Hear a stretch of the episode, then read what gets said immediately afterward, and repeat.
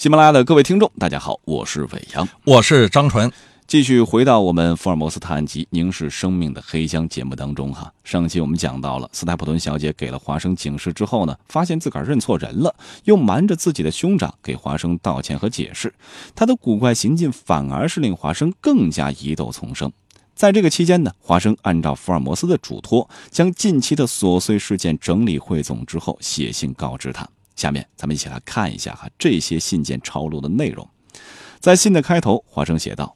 我亲爱的福尔摩斯，我以前发的信和电报，量已使你及时了解了在这个最荒凉的角落里所发生的一切。一个人在这里待得越久，沼地的神貌就会越加深刻地渗入你的心灵。它是那样的广大，具有那样可怕的魔力。只要你一到了沼地的中心，你就要看不到近代英国的丝毫痕迹了。可是另外一方面，你在这里到处都能看到史前人的房屋和劳动成果，沼地似乎可以让人穿越回最古老的年月，即使有原始人从这儿走出，都毫不违和。令华生不解的是，这最贫瘠的土地上，哈，人们竟会住得特别的稠密。就住的人很多，在这块地方，他认为这些居民们都是一些不喜争斗而受人蹂躏的种族，被迫接受了这块谁也不愿意住的地方。那接下来的时间呢？我想跟张老师聊一个话题。咱们经常说的是一方水土养一方人，哈，环境对于人的性格影响啊，往往呃通过长时间的积累之后，会形成一个人群的这个特点。比如说，就中国而言，南方人、北方人。啊，一直以来都是大家愿意提及的一个话题。对于江苏来说，苏南和苏北就有比较大的区别啊。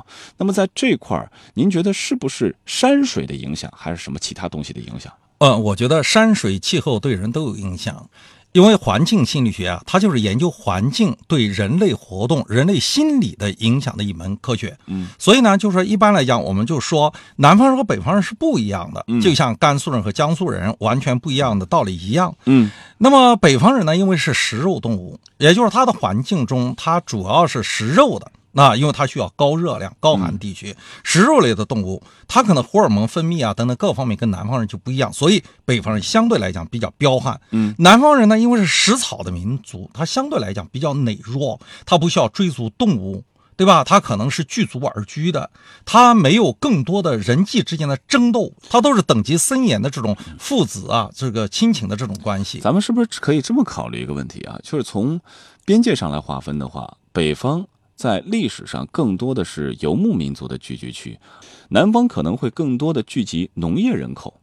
啊，比较喜欢种一些水稻啊，一部分呢可能是跟遗传有关。这个从历史的角度上来说，是不是也会形成类似这样的性格区分？对，因为气候不一样，它的饮食结构不一样，所以呢，相互之间的性格它确实不同。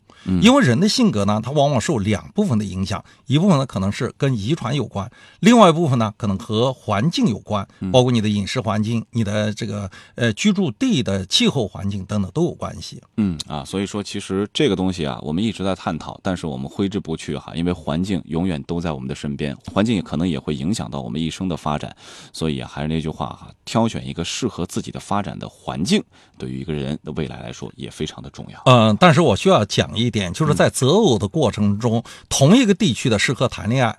那为什么呢？你们的各方面都差不多，嗯，但是呢，不同地域的人跨度越大，越适合结婚，因为他们差异很大。哎，对，差异很大，所以从优化的角度来讲的话，其实到不同地域的人生活在一起，生出来孩子是最聪明的。啊，您指的是单纯的从人种上来说，还是从性格等等，都是离得越远越好？呃，性格上我觉得也是这样。嗯，那这样的话。中国人应该都找外国人呢？呃，这不完全不是这样。我们看到了西部人的彪悍，我们也看到了东部人的这种温和。所以，如果这两部分结合在一起的话，那生出来孩子确实不但从体质角度来讲的话，可能是优化的；从性格的角度来讲，也是应该是互补的。嗯，但反正中国也足够大哈。对，东西南北这个大家之间的距离其实也够。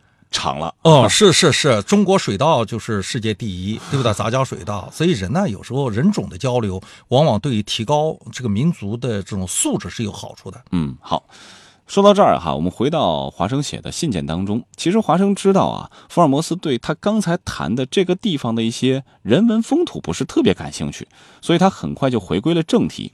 谈起与亨利·巴斯克维尔爵士啊之间的事情，并且强调发生了一件比较惊人的事儿。什么事儿呢？华生说啊，潜藏在沼地里的逃犯应该已经跑了啊，这也让当地居民松了口气儿。这个犯人逃跑以后呢，已经有两个星期的时间，而且没有被任何人发现，躲藏起来这件事儿不难，但是在沼地里头找到食物是比较困难的，因此他们认为这个人坚持不了这么长的时间，应该已经跑掉了，离开了。华生他们一直担心斯泰普顿一家的安危啊，他们的房屋就坐落在最为荒凉的地方，家里也没有什么强壮的男人，逃犯会影响到他们的安全吗？但是好像斯泰普顿对此又并不以为然。那问题来了，首先啊，为什么给福尔摩斯去强调逃犯这个事情呢？还把自己的担心去告诉他啊？斯泰普顿他们家的安危和破案有什么关系啊？嗯，其实他在刑事侦缉的过程之中，往往行政人员会搜集更多的资料，嗯，那以最后判断说这个人是还是不是。我们看到华生其实在这个巴斯克尔猎犬的这个案件中，他扮演的实际上是一个忠实的记录者的这样一个角色，是他是福尔摩斯的一个眼线，所以呢，他举目所及的地方，所有的东西尽收眼底，他必须忠实的。对福尔摩斯负责，嗯，那么也许别人会说，这个逃犯跟这个案子到底有没有关系？有还是没有关系是福尔摩斯的事，但是汇报不汇报，这就是华生的事情。所以华生是一个特别忠厚的人哈，他会把自己看到的，不管是细节也好，或者这个大略也罢，非常详细的写给福尔摩斯，对你去判断吧。对我曾经接触过一个案子，这个案子是什么呢？就是在一个村子里发生一起凶杀案，但是这个凶手到底是谁，没有办法，就说能够准确的、精确的去定位。嗯，那么行政人员在访谈的过程中，就有人提出来说，他们家养了两只大狗，但是那天晚上没有听到狗叫。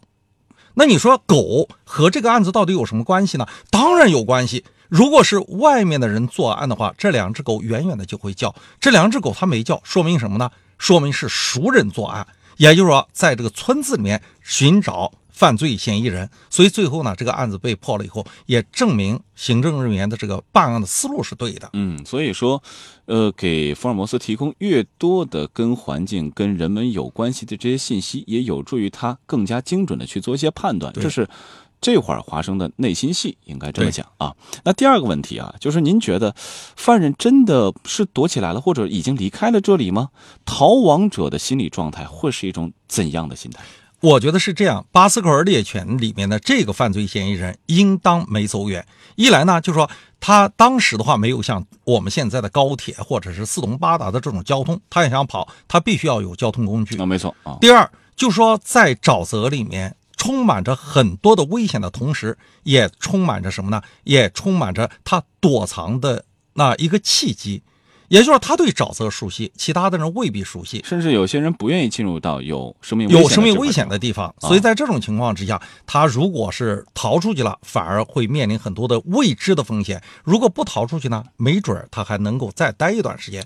那我们知道沼泽里面其实有很多的动物，它嗯真的想活，在沼泽里面其实是可以活下去的。嗯，也就是说，其实这个逃犯的野外生存能力还是很强的。对啊，另外还有一点就是应了那句话，最危险的地方对于逃犯而言，也许是最安全的地方啊。咱们继续来看华生写给福尔摩斯信件当中的内容。他提到哈，在相处当中呢，亨利爵士对于斯泰普顿小姐产生了很大的兴趣，他觉得也很正常啊。亨利爵士好动活泼，在这个地方太过单调了，而斯泰普顿小姐呢，美丽动人，交际花嘛，啊，有异域风情。但是华生发现，在这段兄妹的相处当中啊，兄长有绝对的权威。这个在之前的节目当中啊，我们就提到过了。即便在谈话里边，妹妹也时常会望向哥哥征求意见。虽然斯泰普顿对于妹妹挺好的，但是他的两眼炯炯有神，嘴唇薄而坚定，这些特点往往显示着一种独断和可能是粗暴的性格。福尔摩斯对此应该会比较的感兴趣。我们之前有句话叫做“相由心生”哈，长相可能跟个人的心态或者这个人的性格和他做事情的方式会有一些联系。那华生是强调了两眼和嘴唇。今天我们在节目当中就请张老师来分析一下哈，这个嘴唇的唇形或者是眼睛的形状，对于我们判断一个人的性格和做事方式有怎样的意义啊？呃，我们看到了婴儿出生的时候是看不出来他面部有多少表情，比如说他的目光是炯炯的，炯炯实际上是一种什么呢？从内心透出来的那种坚毅的那种性格。嗯，那么他的嘴唇是什么样的？完全就没有的。那么我们就说呢，人的很多的长相是源于他后天的，他的经历多了，他自己内心呢坚守的东西多了，他往往通过自己的面相能够反映出来。人的面相啊，其实是后天养成的。一个人如果是长期的受到一些呃压力，比如讲感觉到内心的屈辱，他的面部其实就是一种愤怒的表情。如果这个人呢，他顺风顺水，那这一辈子往往经历的非常的平淡，云淡风轻的经历过来了，好事情都和他有关，坏事情都是远离他而去。那么这个人的面部表情往往是柔和的。所以呢，一个人的表情啊，往往能够反映他的经历，反映出他的性格。性格是什么？是他在社会化的过程中经历太多以后，他的这种应对的方式而导致的。嗯，一个人如果比如说他是川字眉，是八字眉或者是一字眉，我们就知道哦，他烦心的事情太多，对吧？他的眉部、眉毛这个位置眉头紧蹙啊，对，眉眉头就紧蹙，这和这个有关。所以你还记得我们前段时间讲过，说一个抑郁的人可能是嗯，这个法令纹多，嘴唇是下拉的；对一个焦虑的人，往往鱼尾纹多，抬头纹多，那往往就和他的经历是有关系的嘛。嗯，好啊。通过张老师描述之后啊，我们再次强调了，其实我们的脸是直接对应的心的啊。你的内心可能更加的单纯一些，觉得这个世界更美好，你的脸就可能显示出更加美好的状态来。咱们继续来看故事啊。正如斯泰普敦之前所计划的，他第一天就来拜访了巴斯克维尔爵士。第二天早上，他又带领着华生与亨利二人去看，据说是关于放荡的休果，也就是他的亨利的祖先的啊那段传说出事儿的地方。那个地方荒凉偏僻，他们在两座乱石岗中间发现了一段短短的山沟，顺着山沟走过去，就到了一片开阔而多草的空地，到处都长着白棉草。空地中央矗着两块大石，顶端已被风化成了尖形，很像是什么庞大的野兽的被磨损的獠牙。这个景象确实和传说中的那旧时悲剧的情景相符。亨利爵士非常感兴趣，他反复询问斯泰普顿是否真的相信妖魔鬼怪可能会干预到人类的事儿。他说话的时候，表面似乎漫不经心，可是显而易见，内心戏非常丰富，很认真。斯泰普顿回答的非常小心，很容易看得出来，他是要尽量的少说，似乎也考虑到是会对男爵情绪的影响。他不愿把自己的意见全部表白出来，他只说了一些类似的事情啊，说有些家庭也曾遭受过恶魔的骚扰，使他们的感觉到他对这个事儿的看法也和一般人是一模一样的。那是不是有的时候我们欲言又止，反而更容易让人相信一些什么？因为我们看到哈，亨利是越发相信这个传说的存在了。对，因为呢，我们往往得不到的东西，那是最珍贵的东西。获取信息的过程之中，对方欲言又止，欲言又止，千言万语难以辞达的这种感觉，往往会勾起我内心探究的欲望。对，因为我们每个人其实的话，都对这个未知的东西是充满恐惧的。我们看到了亨利爵士到了这个位置以后，反复的去问他，原来是绝对不相信这些东西的。嗯这一次呢，他就问斯莱普顿说：“说你相信不相信？说这超自然的这种神灵的东西会干预人类？至少呢，他意识到这些呃神灵的东西有可能是客观的存在。但是我们看到斯泰普顿，他是欲言又止，欲言又止。他给亨利爵士的一个最大的感觉是什么？我知道，其实我都知道，但是我就不想告诉你。所以这样呢，反而会激发起亨利爵士探究的欲望。嗯，所以呢，有时候我们在人际交往的过程中，其实也可以利用这种技巧啊呃技巧啊那比如说，我想说一件事儿，但是呢，我又怕你听了以后生气。闺蜜之间就会这样说，对方说：“你说，那说了以后你不生气吗？我不生气，你肯定不生气，我肯定不生气。哎呀，我还是不说吧。”对方就说：“你说，你不说的话，我们俩不是好朋友。”就开始急了。其实兄弟之间也可以用类似这样的方法去调动对方的情绪，调动对方探究的欲望，可控的释放一点点信息，你就会看到对方一定会像一个盛装的木偶一样，一拎他手马上就扬起来了。所以呢，在生活中，其实我们也有更多的智慧，嗯，那更多智慧，尤其是两个人冷战的时候，那你吃饭的时候就叹口气，哎呀，今天遇到一件事跟你妈妈有关，但是我还是不说吧。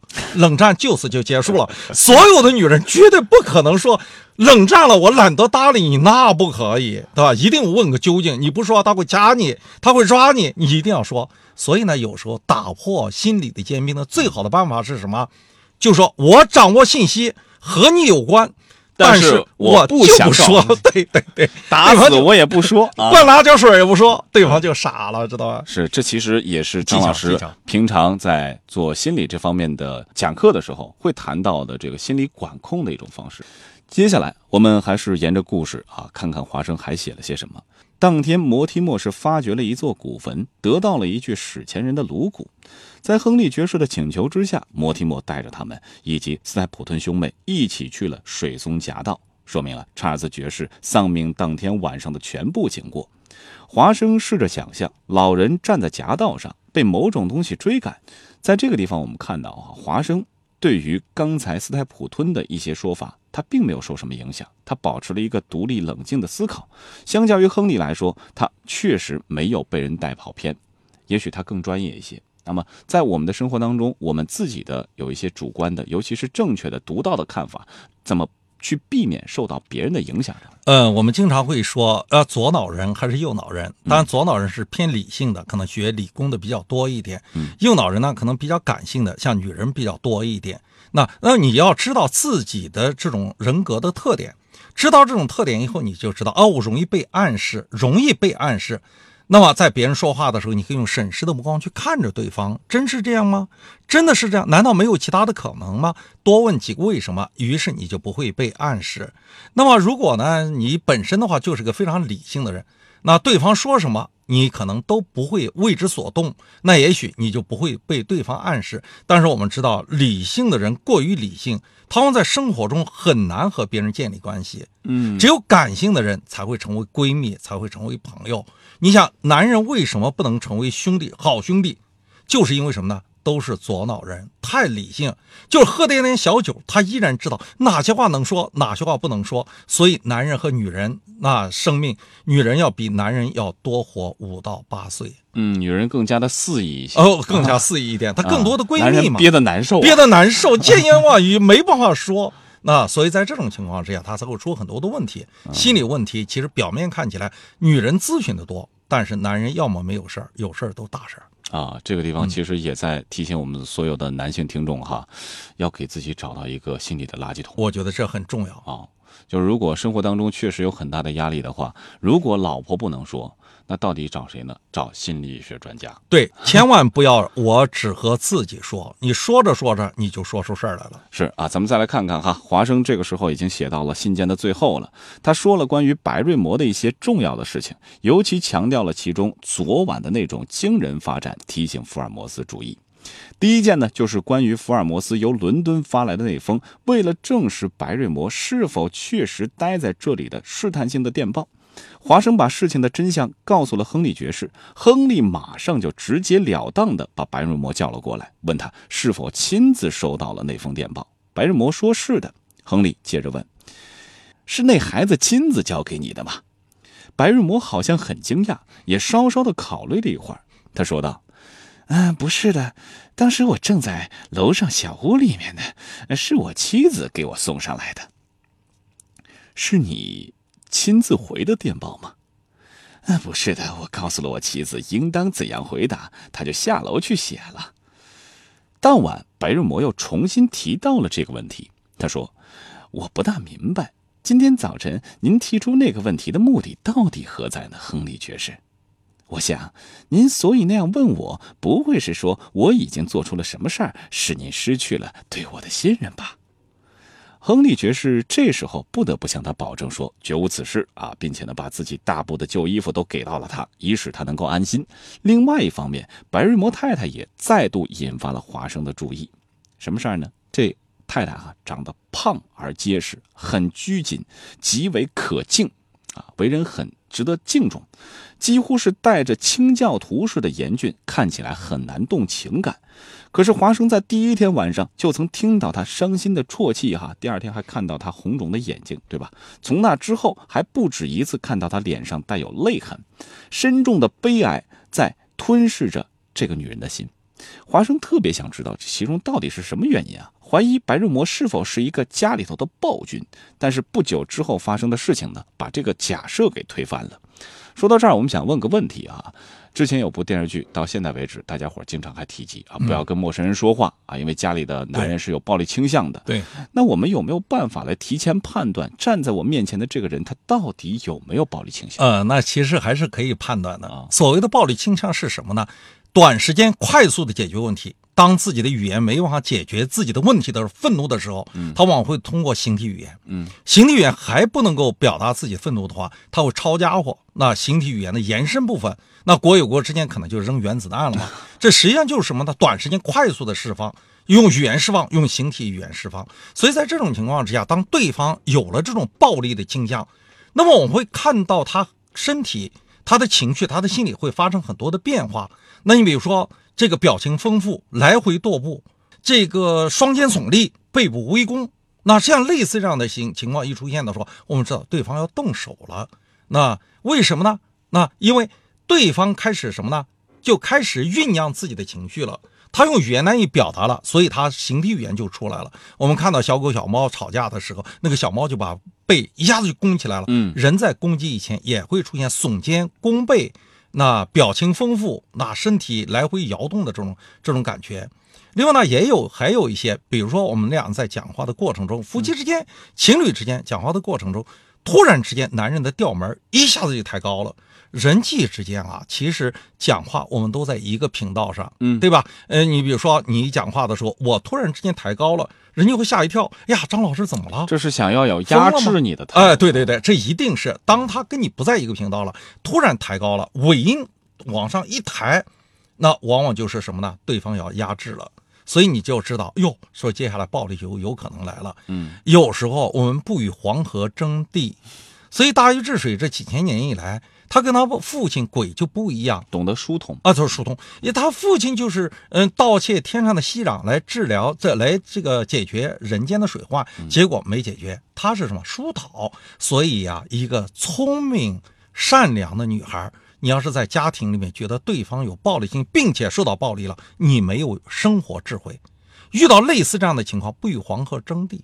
对吧？你要什么呢？就把这个游击战的十六字方针了解一下，什么敌进我退，敌困我扰。我个人倒是觉得，张老师，如果说真的已经出现那种暴力的实质啊，有暴力倾向的时候，对啊，你可以做一些引导，做一些尝试，因为有的时候婚姻不易嘛。对。但如果真心出现了这种暴力行为的话，不管是男的还是女的施加出来的，要非常坚决和第一时间要拒绝，甚至啊。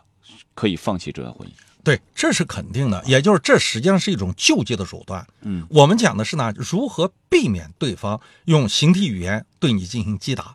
这个情绪平复下来了以后，你是可以站在道德的高地上，把他骂个狗血淋头、淋漓尽致的。为什么不呢？所以，此扬彼抑像跷跷板一样，当两个人都往下压的时候，板就断了。在这也是提示大家哈，家里头如果在语言上出现了矛盾，两个人实在沟通不下去了，可能有身体方面动作的时候，作为一个聪明人来说，要懂得去疏通啊，也是一种保护，自我保护的一种。这也是一种自我保护，我们要做到的地方。最后，我们来看看华生怎么描述的。他说哈。昨天晚上大约在午夜以后两点钟的时候，我被屋外偷偷走过的脚步声惊醒了。我爬了起来，打开我的房门，偷偷的往外瞧，有一条长长的黑影投射在走廊的地上，那是一个手里拿着蜡烛，轻轻的沿着过道走过的身影。他穿着衬衫和长裤，光着双脚，我只能看到他身体的轮廓。可是由他的身材可以看得出来，这人。就是白瑞魔，他走得很慢，很谨慎。由他的整个外表看来，有一种难以形容的鬼鬼祟祟、不可告人的样子。华生小心的跟踪，白瑞魔行为诡异，走到了一个空置的房间，烛光很稳定，似乎他是在一动不动的站着。华生蹑手蹑脚，尽量不出声的沿走廊走过去，并且从门边向屋里偷看。白瑞魔在窗前弯着腰，拿着蜡烛，凑近窗玻璃，头部侧面半向着华生。当他向着漆黑的沼地注视的时候，面部因焦急而显得十分严肃。他站在那里，专心一致地观察了几分钟，然后深深地叹了一口气，以一种不耐烦的手势弄灭了蜡烛。华生马上就回房去了，没有多久，就传来了前行回去的脚步声。过了很久，在华生刚要朦胧入睡的时候，听到什么地方有拧锁头的声音。华生猜不出发生了什么，可是他知道，这阴森森的房子里正在进行着一件隐秘的事儿。他和亨利爵士谈了一次，二人做出了一个行动计划，将把结果写在下一篇报告当中。这一切显得更加的诡异了。白瑞摩夫妇他们到底藏着怎样的惊天秘密呢？华生与亨利爵士之间能否顺利的破解这些谜团？而福尔摩斯什么时候才会真正的出手呢？咱们还是拭目以待。非常感谢各位收听本期的节目。同时，各位如果喜欢我们的节目，一定要记得订阅《福尔摩斯探案全集：凝视生命的黑箱》，听我和张老师来给大家讲述有关于心理学的探案故事。当然，如果大家有问题的话，也记得在节目的右下方哈留下您的相关评论。咱们还是下期的同一时间不见不散，再会。